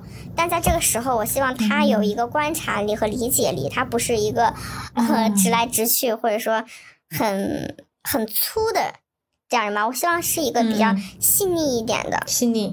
对，因为我也是一个比较细腻一点的人，我觉得这样的话我们会互相理解。比如我会知道，我会感受到，我会感受到他的今天的不开心，感受到他的情绪，那他也可以捕捉到我的开心和不开心。虽然这样，在我过去中有这样的 case，会有一点为大双方考虑，有一点累，但是会很体谅，会理解，会支持，是。嗯，会省很多力，不用你去说啊，我怎么怎么怎么样，就省了很多这种，嗯嗯，这是最重要的几个。那不重要就是我最不能接受的底线，其实是对照双方有映射。首先就不忠诚啊，不专注，就体现在刚才我说说的，就是对我们现在这个。亲密关系可能不够满意，他会选择去看看其他的人。这种不专注是我不能接受的。那如果有这种情况，我觉得像你说的，可以提前，我们可以沟通，或者是表达。可以说嘛？对，可以说。你不喜欢我，咱们就掰嘛。对，但 对是。嗯嗯。但这个我觉得前提是我们是谈对象，我们只是谈恋爱。但如果进入到婚姻，我们是两个家庭，那个就另说话了啊。第二点就是。恶意的谎言和隐瞒，这就回到刚才我所说的沟通的度在哪里？有没有禁忌话题和自我暴露的这个界限在哪里？其实，在我上段感情中，我们几乎没有什么禁忌话题，对我来说。但是他其实会有一些谎言，但是从来没有以恶意的，可能是有一些善意的谎言，这是我 OK 的。我后来才知道，但是如果他是故意损人的，这种是我是坚决不接受的，因为这条直接推翻了第一条，就是他不是够善良和真诚。嗯，然后还有第三就是自以为是的隐瞒，那这种隐瞒和刚才的谎言是一样的，就是不清晰，模糊，而且他是自己觉得好像挺好，但最后产生了不好的结果，造成了很大的误会，而且也没有妥善解决好，这就是自以为是的隐瞒。嗯，最后就是呃一些理解无法做到，比如说嗯，经常跟他说我知道了知道了，但其实可能只是敷衍，但没有实现沟通、认知、认识和知道和做到不同的维度，他只是认识，他都没有认识，他这只是听到，没有认识到，嗯，然后没有做到。其实我会发现，可不可以理解为你刚刚说那些其实。绝大部分是属于情绪价值啊，是。其实我我会我会想问的是，比如说有很多东西它摆在你面，比如那我就干脆给你几个选择吧。第一。呃，情绪价值，第二经济实力，第三社会地位，然后第四，比如说他的外貌条件，身高、体重啊，年龄啊，啊什么外貌啊，比如说有没有头秃啊，嗯，什么身材之类的这些东西哈。第五可能是什么家庭背景之类这些东西，就这些东西摆在你面前的时候，我会发现你刚刚其实一直在聊的全部都是情绪价值。那对于你来说的话，这几样东西你会怎么排序呢？嗯，其实参考我过往做出的一些选择和过往择偶的一些我的行为吧，就以我的行为结果来看，其实最优先的可能是情绪价值。嗯，就相当于我觉得也有点像三观吧。对，就刚刚提到那些，对吧？是。哦，就是说经济啊，或者是外貌这些，其实可能对你来说都没有那么重要哈。嗯。沉默了也很重要。如果说再往前，就是如果再往前排个大前提，就是 同等，就是起码和你差不多。嗯，在我本科的时候，他可能进，也就是本科的时候谈男朋友，他可能没有没有条件，条件可能没有。我觉得学生时代你根本没有经济这一项啊，就我们就不不说学生时代，就说现在哦，现在的话，我觉得就是至少和我差不多吧。这是底线，因为。这个才决定了我们有没有一定的思考、理解、学习能力，好吧？明白。而且我还很，我还挺喜欢，比如他是一个潜力股，然后我们是，我很看好他，他可能现在是一时的困顿，这是我完全 OK 的。就是你你你在做一个，对，因为我前任就是这样子的呀。你你认识他的时候，他已经，我怎么说呢？他没有他，他是我认识他的时候，他什么都没有，但是我比较相信、看好他，我觉得他一定会。会会很 OK 的，什么叫什么都没有？他那个时候已经是一个大厂员工了，好吗？还要有什么？这个已经证明了他的能力啊！那那 那你要怎样？你要嫁给富二代吗？你不可能，我们这个年纪你不可能找到，就条件还挺，啊，就条件就还就就。就怎么说呢？我知道你就是会不会再做一个梦，就是说啊什么莫欺少年穷，然后你这个时候发现一个潜力股，然后以后他就什么就发达了是吧？但是我会觉得说，你说在我们这个二十多岁的年纪，你但凡不是靠家里的，你刚毕业一两年，你你能发到哪里去啊？你马上买上买上房买上车，这也不太可能啊。你现在能遇到的人，大部分都是潜力股。对，我是觉得他是一个蛮有想法的人，而且。呃，他善于和人沟通，而他有让人别人信任的信任感。我觉得让人有信任感是一个很重要的能力，意思他有凝聚力、号召力，就靠谱呗。对他能够带一个团队，然后大家都很信任他，愿意跟他做一些事情。你这还潜力股，你这已经是同龄人中的佼佼者了，好不好？怎么回事啊？这个是跟他相处和交往下来，觉得我个人觉得他有这样的品质，所以我很佩服，因为他这种是我很难具备的的这种天生的号召力和信任感吧。我知道，我觉得你已经是在同同龄人里面选到了很优秀的一位了，怎么还什么潜力股？就是你知道，你刚说什么潜力股，给我的感觉就是他现在就是呃明珠蒙尘。但嗯 就好像，但是我觉得他现在已经绽放他的光芒了，也没有，大家的标准不一样，只是在我跟你表述中，我的眼中的他是这个样子的，嗯但是在别人眼中的他可能不是这样子。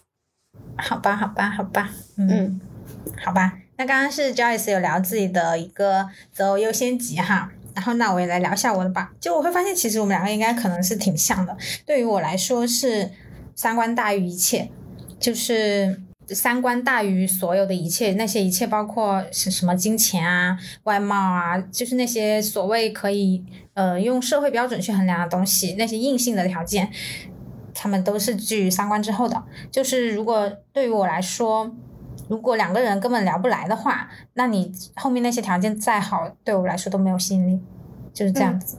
我们来到下一个话题，Joyce，你会如何看待异地恋呢？嗯，其实我有过长达一年多的一个异地恋，我是能够接受这个事情的。那是在我上学的时候，但是我现在其实工作生活了之后，因为一个人面临生活很多的问题和突发的情况啊，包括各种压力，我是希望有一个人能够陪伴的，所以我还是嗯，我经历过异地恋，我知道那是什么样的情况，我知道那个时候我需要什么，但是在这个阶段我需要的不一样，所以我不太想要异地恋。嗯，而且我感觉异地恋它是非常考验双方对彼此的一个信任度的，因为你对对方在另一个地理坐标上的事情一无所知。对，如果我是奔着结婚是认真他相处的想法，我就不太会异地了。嗯，明白。然后我们刚刚其实有聊到，就是不光在择偶上，男女双方的。态度会不一样哈，就是你那，而且在这个过程中，其实它是映射了一个我们中国社会比较传统的一个呃男女弱男强模式，就是呃我们不去讨论说在现代社会的语境下，就是呃女性主义兴起以后的新的情况哈，我们就讨论一个比较普遍的大概率的一个权利模式，就是女弱男强，呃，就很多女生呢。他可能是会把自己放在一个弱者的姿态，他可能会希望自己找到一个强者，就像我们刚刚一直聊的那样，你你会希望你的对你的对象他是一个，比如说潜力股，或者你会希望他是一个呃更优秀的人哈，你会你会怎么看这种关系呢？就是对慕强之类的。嗯，慕强，我觉得是大部分人的都会这样子吧，因为就像说，他只有闪光点才会吸引你，他只有足够优秀才会很好。包括我说另一半，我们条件至少要差不多吧，这是基准。如果他有一点更好，我会不欣赏他，这也是慕强的一个表现。那嗯，我是如何看待慕强？我我我认可呀。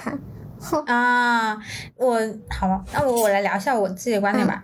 其实我觉得慕强的话，我客观上承认一下哈，我自己也是一个慕强人，但是我不是很确定，是因为我在生活中无数，就是我不光是对于对象慕强，我崇拜一切强者，这是可以说的吗？不不不管他是我是不是认为他是我的对象，或者说我不管认为不管他是男的女的，我只是会觉得我对优秀的人，我就本能的我会很。我会很喜欢他们，对，而且这个幕墙里面，我觉得他会有两种情况，一种情况是你觉就是会把自己像像我说的，把自己放在一个弱者姿态，然后你希望有一个强者，他来让你依靠，他来拯救你或者什么什么之类的吧。嗯，但是我我我我这里的慕强可能是我会我会希望是。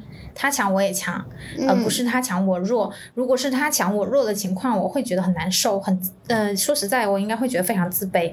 然后像你说的，会有一种不配得感。那我那我凭什么，对吧？那他凭什么要和我在一起？那我凭什么可以和他在一起呢？所以我会希望会会是一种我很厉害，然后他也很厉害的一种情况，强强联合。对啊，我们应该都这样想。对对对，我会希望是这样。所以就会有一条，就希望能够互相成长。嗯，对对对对对。就是你可以理解吗？就是我们可以有差距，但是你不要把我拉太远吧。就你如果把我甩的太后面的话，我心里也会挺难受的。啊，这人真挺明白。嗯，对，你会怎么想？明白，男生可能也会这样想。我我觉得无所谓，我无所谓。我经常在网上就是看到有一些男生他们在。择偶的时候，我说实在的，他他们在经济这一块，我觉得确实是在向下兼容。就是有一些收入很高的男生，他甚至对女生的收入没有任何的要求，他觉得你只要有份工作就可以了。你不觉得女生也在向下兼容吗？比如说我呀。哦，你是说当你自己收入很高的时候是吗？我感觉我现在就是我会想找一个在体制内的一个男孩子。我了解体制内的薪资就是那样的水平嘛，我无所谓。哦，那你这个就相当于其实是把传说就是传统中女弱男强模式，其实还是遵循了这个模式，只是换了一个性别，就是你还是在找一个体制内和体制外这样匹配，就一个体制外高薪加一个体制内。呃，不是很高薪的这样一个组合，其实你是在追求这样一个组合。然后，因为你选择体制外的那一方，所以你希望对方是哦。是的呀，所以而且我希望，如果他是体制内的，我希望，嗯，我要看，我会会看家庭的，他的家庭是什么样的背景。我希望，嗯嗯，普通的工薪阶层是底线，我希望他的家庭是体制内的，而且，嗯，最好是在嗯退休金，父母可能有一定的，你这要求，你这要求很低呀，领导层级的这种级别。啊，对，我的要求就是在家庭上，我希望家庭里面有他的家人是，嗯，算也不算多大的官儿吧，就是起码是。对吧？领导级别的，明白。哎，我觉得现在其实我们在讨论的就是属于婚姻这一块儿，就是它是一个利益交换的东西，说出来真的很冰冷。嗯，对，说起来很现实，很冰冷。你知道为什么吗？为什么？因为我会觉得这样子家庭孩子的教养还有为人处事，因为这种孩家庭出来的孩子，他在体制内的那一套他会很顺畅，所以他的发展和晋升也会比较好。哎，这不就是很多男性的视角吗？然后你，Joyce，你是说你想要留在北京的话，所以会要考虑在北京买房的问题了？嗯，会的呀。对呀，好了，好吧，好吧。所以那你不会想要考虑一个就是比你收入更高的人吗？就是体制外？不不考虑。你现在已经不感兴趣啊？就是你已经视金钱如粪土了？不是如粪土，就是。我大概知道体制外收入更高的男性是什么样的画像，他们有什么样的优缺点，或者他们是什么样子的。我对那种人不感兴趣。那有没有可能，你现在之所以对体制内的感兴趣，是因为你现在还不清楚他们是怎样的画像呢？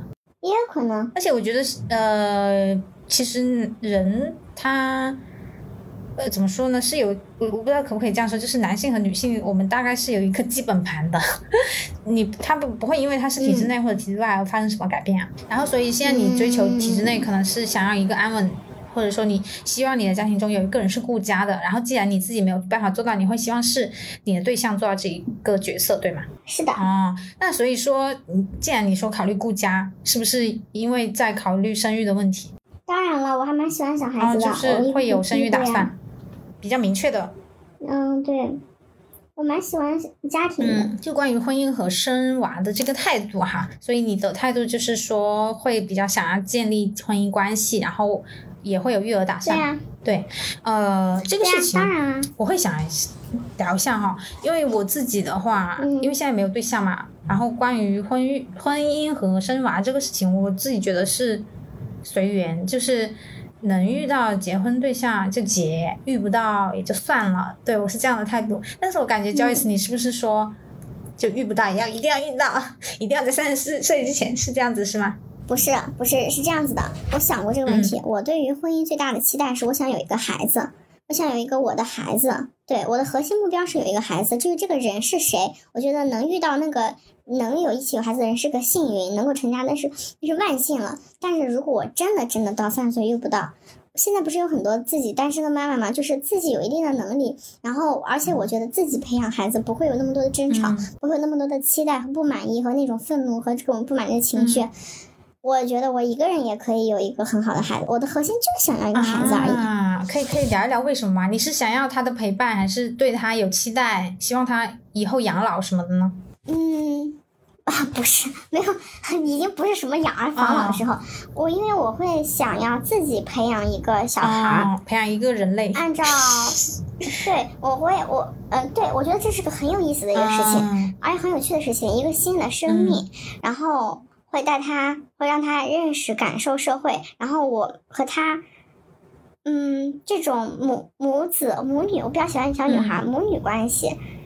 我觉得是很神奇，带他从认识世界，然后我观察他，我去感知他，然后他来回馈给我，我获得精神的满足，然后日常的生活肯定是没有问题的。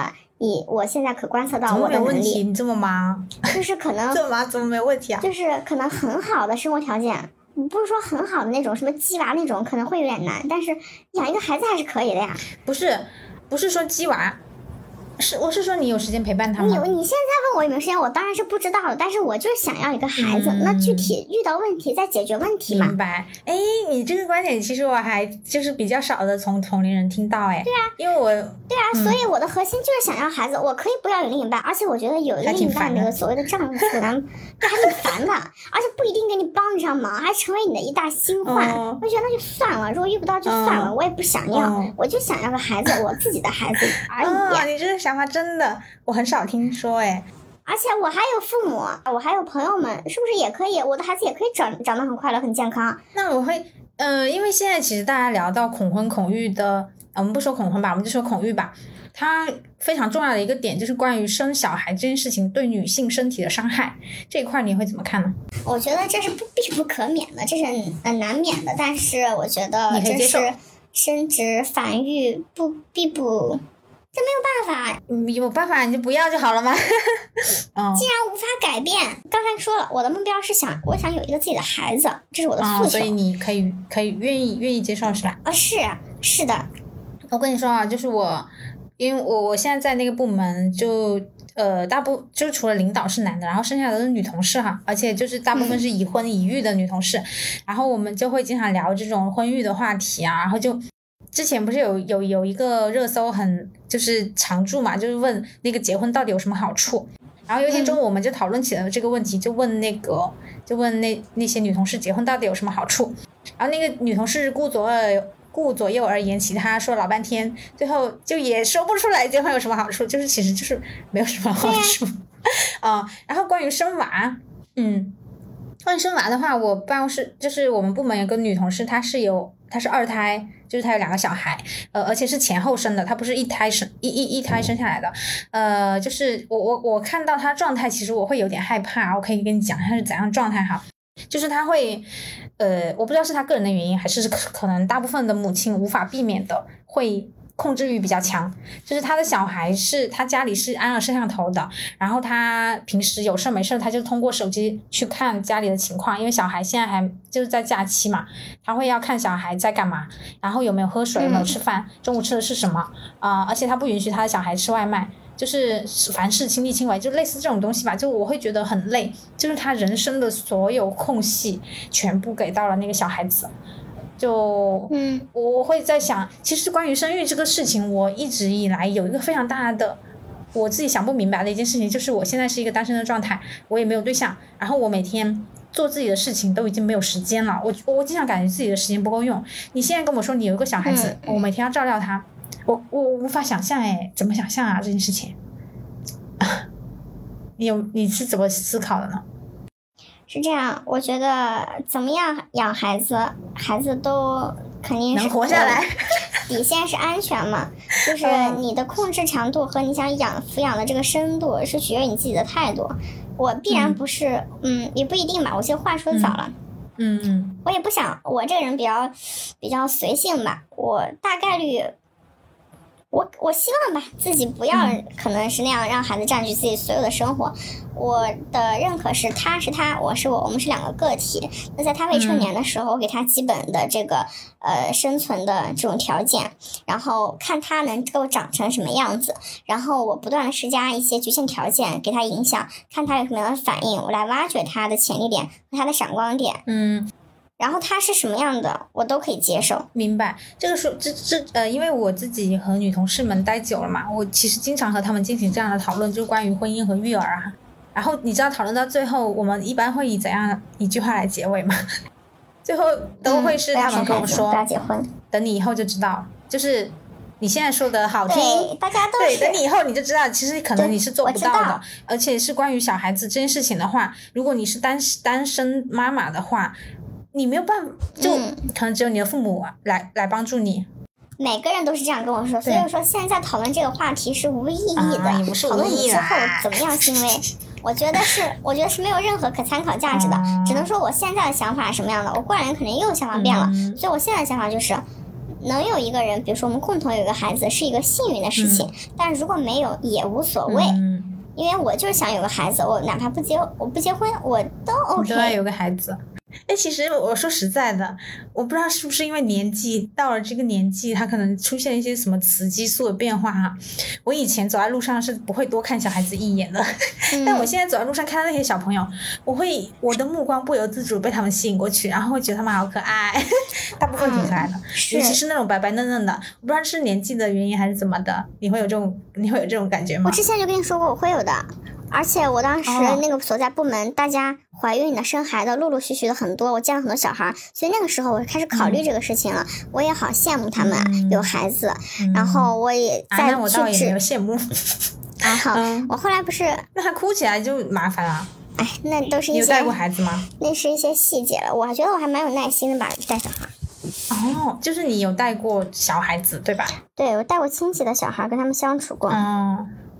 我我我我感觉我是从小到大都不会和小朋友玩的那种。我说的不会是不是我不想，是我不会，我不知道怎么跟他们玩。我觉得我和他们完全没有共同语言，然后不会逗小朋友。这是一件难的事情，你需要去看观察他的行为，想他为什么要做这个动作。我觉得是一个很有意思的事情，就是或就你观察他。我觉得我很少有这样的机会去观察一个孩子，他从出生的性格一岁两岁的变化，我觉得是个很有意思的事情。其实这个我也认同，我也会觉得说有这么一个小人儿，然后你就呃按照你的方式去塑造他，我就觉得确实也是一件很神奇，想一想是一件很神奇的事情。对，我是觉得是一个很有意思的事情，很有趣的事情，而且我觉得有这样事情就够了哈。我只需要，如果对，如果在三十岁的时候，男人给提供什么呢？心生理需求是吧？那生理需求完全很好解决啊，对不对？然后经济上呢，自己有养的能力，完全可以养孩子，对不对？明白。其实就是抛去那些。就是我们可以在网络上看到那些就关于恐婚恐育的那些担忧哈，嗯，其实我也是同一点观点，就是关于一个小朋友一个小人儿，然后渐渐长大这个事情，其实我心里也觉得很有意思，但是关键就是抛不去那些现实的担忧啊，现实担忧就是可以随机吓倒一个未未婚女性，我会觉得婚姻和生育这件事情就是随缘，嗯，遇到。我想了，我就这么做；我不想，我就不做。对，就这样子。那我们接下来到真友环节哈，来来来，就是万众瞩目的真友环节。然后是嘉宾优先哈，我们先来听听嘉宾的真友帖吧。啊，我的真友帖刚才在介绍的时候和内容有介绍过。哎呦，我是九七年的，然后我是二一届 top two 的硕士，然后大概身高呢幺六一啊，然后体重呢大概四十七公斤。然后工作呢，现在是 base 北京，然后做这个产品相关的。对另一半的期待，刚才我再 call back 一下吧。第一个就是善良正直、坦诚清晰。虽然字很简单，但其实内涵有很多的嗯延伸。对，有很多的延伸。刚才做了很多解读。对，然后第二就是能够互相体谅，有担当和责任感。啊，这刚才也有过叙述，还有就是懂得沟通问题，能够情绪稳定啊，这个稳定是指的能够分析认识自己的情绪，然后做出很好的处理。然后第三最重要的就是我不接受异地恋，我希望大家可以在北京。然后关于在北京定居和安家的话，我希望他里是一个体制内的，且有一定的社会地位。然后在北京的话，如果共同生活，我们可以一起为这个所谓的经济啊、房子啊去努力，是是一个公平的，嗯。明白，嗯，那就是关于经济水平，什么外貌那些没有要求吗？外貌没有什么要求，没有什么要求就是看眼缘吧。对，嗯，好吧，好吧，这里增加一个互相评价环节哈。那我来评，因为嘉宾和我是现实生活中的朋友，然后我来，我我可以给大家一个比较客观，呃，对，一个比较客观的评价哈。啊，我现在，因为其实我觉得，如果是要了解一个人的话，大概是两方面嘛，一个是。外貌一个可能是性格哈，那我们来我我来聊一下我对嘉宾的一个评价哈。外貌的话是不吹不黑哈，呃，我觉得嘉宾是是长相中上，然后他应该是属于大五官，就是大眼睛美女。我觉得他给我的感觉是有一点点像新疆人，可能是因为是西北那边的人哈。然后他给我感觉上的气质的话。比较有有点主持人的气质，嗯，然后她也有一点女企业家的气质，大家可以想象一下，嗯，然后但是就是客观来说，我们两个都不太高，就刚刚嘉宾说大概是一米六左右哈，所以是不是大家想象中那种很高挑的那种央视主持人？大家就是大概想象一下啊，啊，然后硬性条件的话，就是呃，就是嘉宾，我觉得就是财力还是比较雄厚的，就是工作，就是个人是在大厂哈。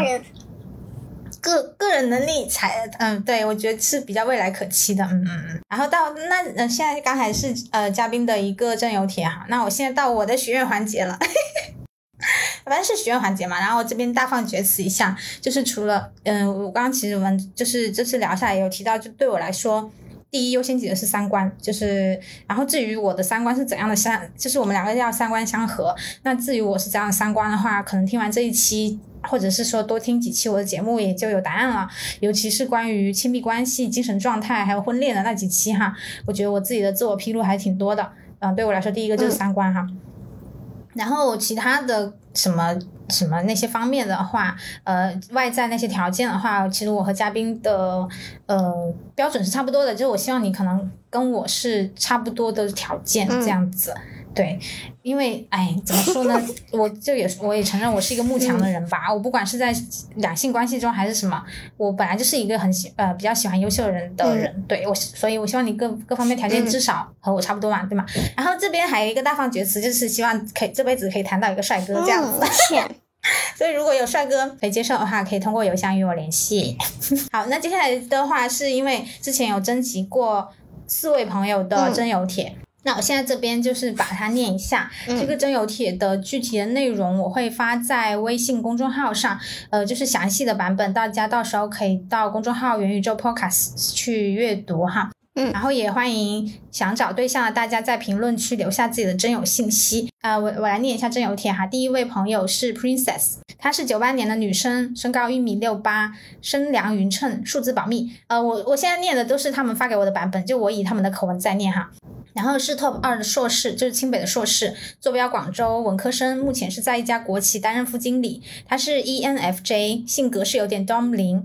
这个 dom，我我还专门去问了他是什么意思，就是他是那个同人文里面常用的。好的，然后他呢是不喜欢被约束，极度的追求自由。他认呃认为人活一世一定要热烈灿烂。体验丰富，讨厌千篇一律、四四方方的活法，希望死后能够留下一些值得被这个世界记住的事情。他对对方的期待是，希望你是一米七八以上，呃，虽然这个在广东很难哈，但是真的很喜欢，比较喜欢高个子的男孩。然后希望你是情绪稳定，不乱发脾气，可靠有责任心的。如果你是百分之八十的 dom 一混。百分之二十的 sub 一最好了。呃，关于这个 dom 和 sub，呃，他说懂的人就会懂。然后呢，希望你可以愿意为了实现人生终极目标持之以恒的奋斗，心有依托。还有希望是那种老到八十岁还可以和我互怼玩闹的人。他的邮箱就是 dom princess at 幺六三点 com。邮箱具体的信息我到时候会放到公众号上，大家去看就好了。第二位朋友呢是静静，她是九七年的女生，江苏人，现居上海，身高一米六八，国企工作，性格开朗，爱好舞蹈，期待对方是身高一米七六以上，和演员，爱干净，抽烟，没有无不良嗜好，有责任心，有运动习惯的体制外工作。以上是女生组，接下来是男生组。第三位朋友天青，一九九二年出生，山东人，北大硕士，目前在一家外企担任高级软件工程师，税前收入五十万加。我以他的口吻来。念接下来的话吧。我自认为是一个性情温和的人，追求平等的两性关系，能够调和理想与现实之间的冲突。最大的爱好是看书，不管是海风中失落的血色馈赠，还是置身室内，我都喜欢。有些书可以增加对社会的了解，有些书则为忙碌的生活提供了片刻的宁静。除了看书，偶尔也会看展看剧。希望你能有一颗好奇心，有阅读习惯，在认清生活的真相后，依然热爱生活，不抽烟，不追星，不相信中医。医生和公务员除外。第四位朋友小唐，他的祖籍是湖南岳阳，身高一米七四，普通本科毕业，目前在广州工作，收入不高。如果可以的话，会想要打算在广州定居。平时喜欢运动。追剧、看电影、看书、散步、逛街等，比较佛系，略微内向。按照朋友的说法，就是活泼型社恐。生活上是比较自律的一个人，并且注重身材管理，善于听取建议，能够比较好的沟通。希望对方能够是专科以上学历，是在广州广州工作的广东人或者湖南人，有较为稳定的工作和收入，有比较好的生活习惯，不抽烟，少喝酒是最基本的。希望你是比较自律，性格略微活泼一点的，遇到问题能够心平气和的。沟通解决，能够一起成长，平时能够有自己的个人计划，如果爱运动就更好了。最后呢，会希望你很重要的一点是，希望你是一个对待事情有自己看法的人，但是也不要固执己见，能够听取建议。然后他的邮箱地址就是以上各位的邮箱地址我都会放在公众号哈，前两位是女生，后两位是男生，欢迎想找对象的大家在评论区留下自己的真友信息。好的，那我们本期内容就到这里，说出来就好了。希望这期内容也给到你一点点安慰，欢迎大家一起进群聊天，还有关注我的微博、微信公众号元宇宙 Podcast、红书小圆壮士，或者通过邮箱与我联系。那我们下期再见，拜拜，拜拜。